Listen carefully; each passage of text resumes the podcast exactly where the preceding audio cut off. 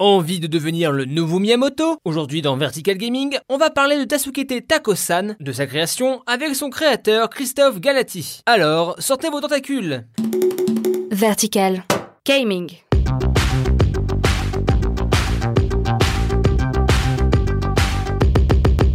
Salut, c'est Etienne et vous écoutez Vertical Gaming, votre rendez-vous hebdo consacré aux jeux vidéo. Aujourd'hui, on va se focaliser sur Tasukete Tako-san, ou Save Me Mr. Tako, sorti sur Switch et PC. Et pour en parler, on va discuter avec son créateur, car non, il n'y a pas que les AAA qui comptent. Faut penser aux créateurs indépendants. L'artisanat, première entreprise de France. Tasukete Takosan, par Christophe Galati ou Chris Deneos sur les réseaux, est un jeu de plateforme inspiré des titres qui sortaient sur Game Boy. Que ce soit apparence, musique, niveau gameplay, le tout fait très à... À l'ancienne. Mais pourquoi ce choix de la Game Boy? Bah, c'est une, game- une console que j'ai beaucoup, euh, j'ai beaucoup dosé et que bah, j'ai j'ai toujours adoré la Game Boy. Et pour le coup, quand j'ai commencé le jeu, c'était l'année des 25 ans de la Game Boy. Du coup, je me suis dit que c'était le moment euh, pour faire un jeu comme ça. Alors tant qu'on est sur la Game Boy, j'ouvre une parenthèse. Est-ce que vous savez que depuis 20 ans, il y a un débat très important dessus? Est-ce qu'on dit le ou la Game Boy? Computer, procédé au super moite-moite. Car bon, soyons honnêtes, on a l'habitude d'appeler toutes nos consoles au féminin. On dit une console, une NES, une PlayStation, une Mega Drive. Mais voilà, Nintendo dans ses manuels ou même ses pubs dit clairement autre chose. Jamais le Game Boy ne vous avait fait jouer à un jeu aussi dangereux. Le Game Boy. Le Game Boy. Désolé, votre jeunesse, ma jeunesse, ont été un mensonge. Vous devez amener l'équilibre dans la force, pas la condamner à la nuit Bref, fin de parenthèse, c'est quoi le jeu préféré de Chris sur Game Boy? C'est dur à choisir entre Zelda Link's Awakening, euh, Kirby Dream Land et euh, il y a un jeu japonais Game Boy aussi qui est vraiment pas mal, euh, Kaeru no Tameni Kane Wanalu. Il est pas très connu en France, mais c'est celui qui a le prince dans Link's Awakening. Ah oui, le prince des grenouilles Voilà, bah c'est le jeu où il est, où il est à la base. Tasukete Takosen est à la base un hommage à la Game Boy. Le voir sortir sur Switch, ce serait pas un rêve qui se réalise? Tu as un génie comme chargé d'affaires Ah bah si pour le coup bah Nintendo ça a toujours été mon objectif. Euh, bon à la base quand j'ai commencé la Switch n'existait pas donc c'était pour euh, viser la Wii U mais euh, c'est devenu la Switch donc c'est encore mieux.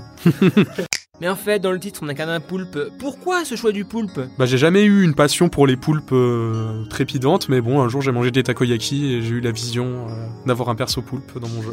c'est con hein mais c'est c'est fait comme ça.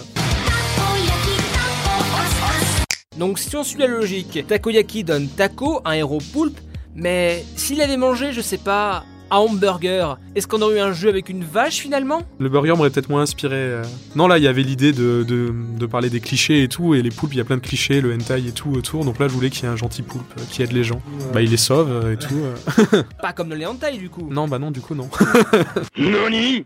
Au-delà d'être un hommage à la Game Boy, c'est un titre avec beaucoup de Chris. Malheureusement, en 4 ans de développement, il ne se passe pas que du bien. Il y a eu les événements du Bataclan. En quoi ce triste moment a changé à sa façon le jeu? Euh, J'étais à Paris, bah, pendant que c'est arrivé, quoi. J'ai tout entendu de, chez moi, donc c'était un peu déprimant. Et j'étais en train de, bah, faire la troisième, la deuxième ville humaine. Euh, et du coup, oui, c'est devenu un peu, euh, enfin, ça a changé un peu mon, pas ma trame scénaristique parce que c'était déjà engagé, mais ça a parlé un peu plus d'obscurantisme après ça. Et la guerre des humains il y a plus de nuances en fait dans le conflit que les humains ont entre eux avant le conflit qu'ils ont avec En 4 ans, il y a aussi beaucoup de bons. C'était quoi le meilleur moment pendant le développement qui fait que c'était la motivation au max? Regardez les trésors. Mais bon, le gros moment farce, bah, ça a été quand j'étais au Tokyo Game Show pour le coup. Justement, là, c'est là où ça m'a crédibilisé un peu en tant que développeur. Bah, aller au Japon en plus, c'était la première fois euh, pour moi. J'ai rencontré beaucoup de gens là-bas. Et... bah, c'est là où j'ai rencontré mon éditeur aussi d'ailleurs, euh, Nicalis. Nicalis, si vous connaissez pas, c'est un peu le très haut du panier du jeu indé. Cave Story Plus, The Binding of Isaac ou encore Ikaruga, un chouette shoot'em up à base de polarité. Le blanc absorbe le blanc, le noir absorbe le noir. Dans le cas contraire, c'est la mort. Plein de gens rêvent de créer un jeu. Est-ce qu'il y a un conseil pour eux? Bah, faut faire des jeux. hein. enfin, ça, peut être déprimant se dire on n'a pas le temps, mais faut en faire quoi. Ça, il va le jeu se fera jamais tout seul. Mais il faut pas, rester organisé, faut rester euh, polish, avoir une vision euh, calibrée entre va dire. On va essayer de, de savoir le début et la fin, là où on va. Faire des salons, c'est vachement utile pour ça. Pour le coup, ça met des deadlines. Euh, Mais sinon, utiliser, avoir un rendu toujours à polish pour pouvoir faire des gifs sur Twitter et voir les réactions des gens. Finalement, au-delà d'être un développeur, il faut être aussi un bon communicant. Donc en fait avec Ludo on a fait une conf call à propos du produit, hein, on a fait toute une reco pour bien qu'on trouve l'axe market. Ouais, c'est super important aujourd'hui parce que les bons, même si on fait un bon jeu, euh, si personne ne le connaît, ça marchera pas. Voir un rendu polish euh, globalement tout le temps pour pouvoir montrer le jeu, euh, ça aide beaucoup euh, à attirer des gens autour et avoir du support pour ouais, rester motivé aussi. Taco est fini. C'est quoi la prochaine étape, le prochain projet pour Chris? Bah pour le coup là, je pars euh, dès janvier au à Kyoto dans une résidence artistique euh, qui s'appelle la Villa Kujoyama. En gros, je suis envoyé par l'État français pour faire des collaborations franco-japonaises. En général, ils reçoivent surtout des artistes type musiciens, architectes, euh, peintres, tout ça. Donc je suis le premier créateur de jeux vidéo qui rentre dans un truc comme ça. Donc c'est plutôt cool. Et du coup, je vais pouvoir commencer mon prochain jeu là-bas, bah, au Japon, et en espérant pouvoir travailler avec des Japonais directement sur le jeu.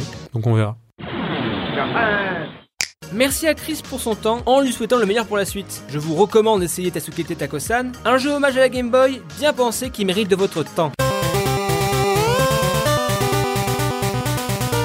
C'est terminé pour ce numéro de Vertical Gaming. Si tu as aimé, parle-en à tes potes sur les réseaux sociaux. Et encore mieux, sors ta plume et tes plus belles étoiles pour iTunes.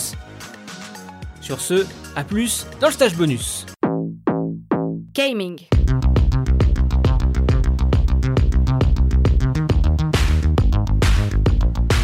Vertical.